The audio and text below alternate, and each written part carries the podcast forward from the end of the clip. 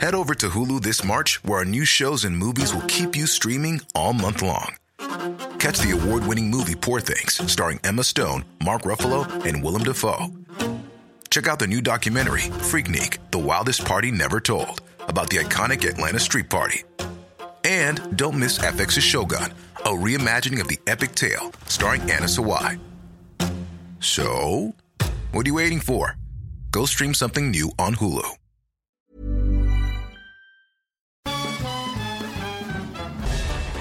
Farándula 021 es un podcast de cultura pop, donde analizaremos sin piedad series, películas, programas, música, moda, tendencias, libros, redes sociales y hasta figurosas e inventadas. Cada jueves un nuevo episodio, con Horacio Villalobos, Pilar Bolívar, Mauricio Valle, Maniwis, La Supermana, Alejandro Broff, Jeremy Cruz y Mario Lafontaine. Farándula 021, un podcast con periodistas, psiquiatras y vestidas. Lo cuento. Tu dosis diaria de noticias. Hola, ¿qué tal? Soy Laura Gudiño y esta es tu dosis diaria de noticias. Ni así callarán sus voces. Dos periodistas fueron asesinados en las últimas 24 horas en México, uno de los países más peligrosos del mundo para ejercer esta profesión. La brutal violencia contra periodistas en México no da tregua. Ayer por la mañana fue asesinado Gustavo Sánchez Cabrera mientras viajaba con su hijo por un camino en Tehuantepec, Oaxaca. Según el fiscal estatal, el periodista fue atacado a balazos y todo podría estar motivado por las investigaciones periodísticas que realizó durante el proceso electoral, en las que criticó a grupos políticos y denunció actividades ilícitas durante las campañas. El periodista, quien era editor del portal Policíaca del Istmo, ya había sobrevivido a un ataque en, el 2020, por lo que era parte del mecanismo de protección a periodistas. ¿Y el otro caso? El cuerpo de Enrique García fue encontrado al interior de su vehículo durante la madrugada del jueves en el municipio de Metepec, Estado de México. Según la Fiscalía mexiquense, la principal hipótesis es un robo, porque García también trabajaba como chofer en una plataforma de transporte. En total, van tres asesinatos a periodistas en lo que va del año, una cifra que se acerca a los nueve registrados en el 2020, el mayor número para un país que no está en guerra. A ellos tampoco los callarán. La policía de Hong Kong realizó una redada y detuvo a cinco directivos de Apple Daily, uno de los diarios pro democracia más importantes del territorio. La polémica Ley de Seguridad Nacional aprobada hace unos meses para Hong Kong le ha dado carta abierta a las autoridades del territorio especial chino, controladas en gran medida por Pekín, para reprimir a opositores y activistas democráticos.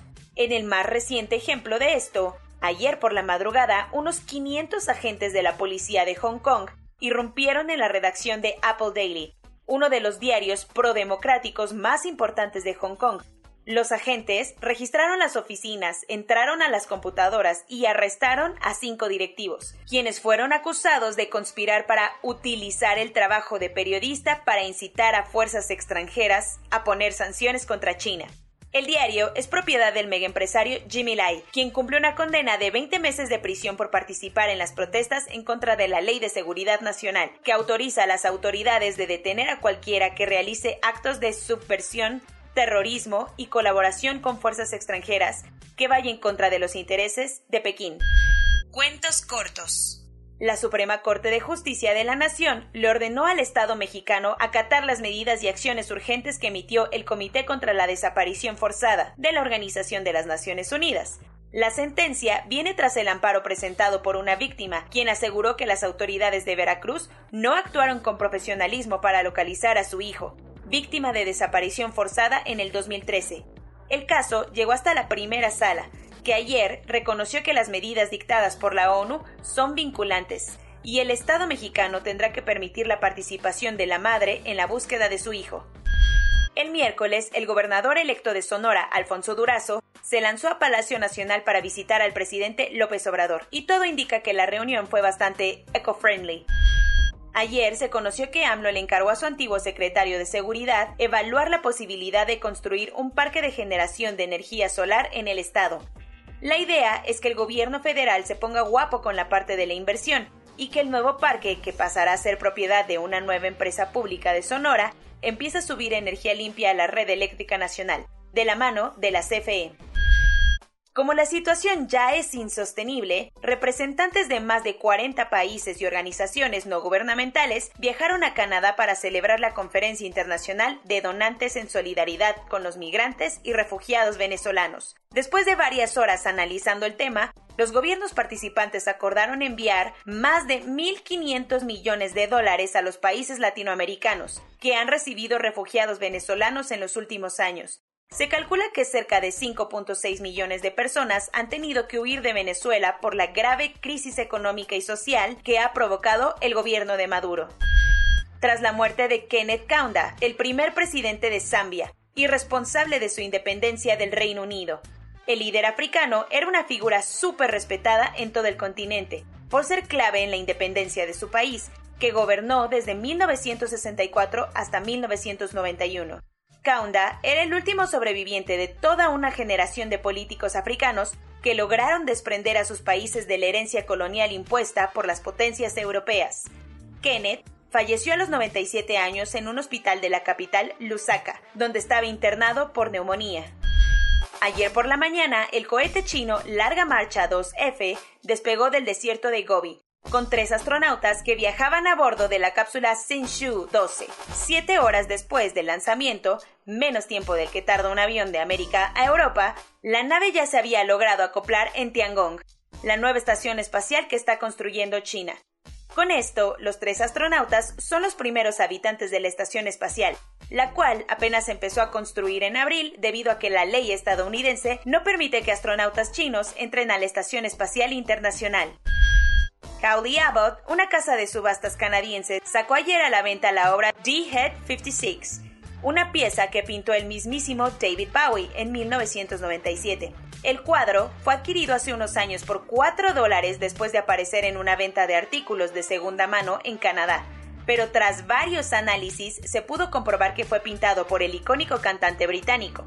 Como una coincidencia para celebrar la vida de Bowie, Ayer también se conoció que la primera convención mundial de fans de David Bowie se realizará en Liverpool del 17 al 19 de junio del 2022. Corona News. En México, el número total de vacunas puestas es de 38.633.462 el número de personas vacunadas con esquema completo es de 15.383.285. Esto representa el 17.19% de la población mayor a los 18 años. En el primer día de vacunación a personas de entre 18 y 35 años en los municipios fronterizos, en Baja California se registraron filas de hasta 10 kilómetros para poderse vacunar. Para reponer las clases perdidas, la SEP informó que el ciclo escolar 2021-2022 va a ser más largo, pues no habrá vacaciones de verano. ¿Qué? El inicio de clases será el 30 de agosto y el ciclo terminará el 28 de julio. Funcionarios de la OMS desplegados en África pidieron encarecidamente que se acelere el proceso de abasto de vacunas al continente, pues los casos están creciendo exponencialmente. A un mes de que inicien los Juegos Olímpicos, Japón anunció que levantará el sábado las medidas de confinamiento, impuestas para controlar los contagios. En una desescalada de sus sanciones, Estados Unidos presentó unas guías para hacer más fácil el envío de cubrebocas, ventiladores y vacunas a Irán, Venezuela y Siria.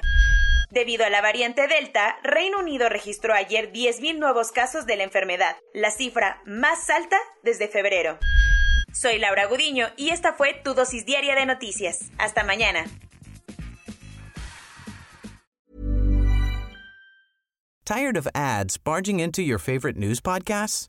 Good news. Ad-free listening is available on Amazon Music. For all the music plus top podcasts included with your Prime membership. Stay up to date on everything newsworthy by downloading the Amazon Music app for free or go to amazon.com slash news ad free. That's amazon.com slash news ad free to catch up on the latest episodes without the ads.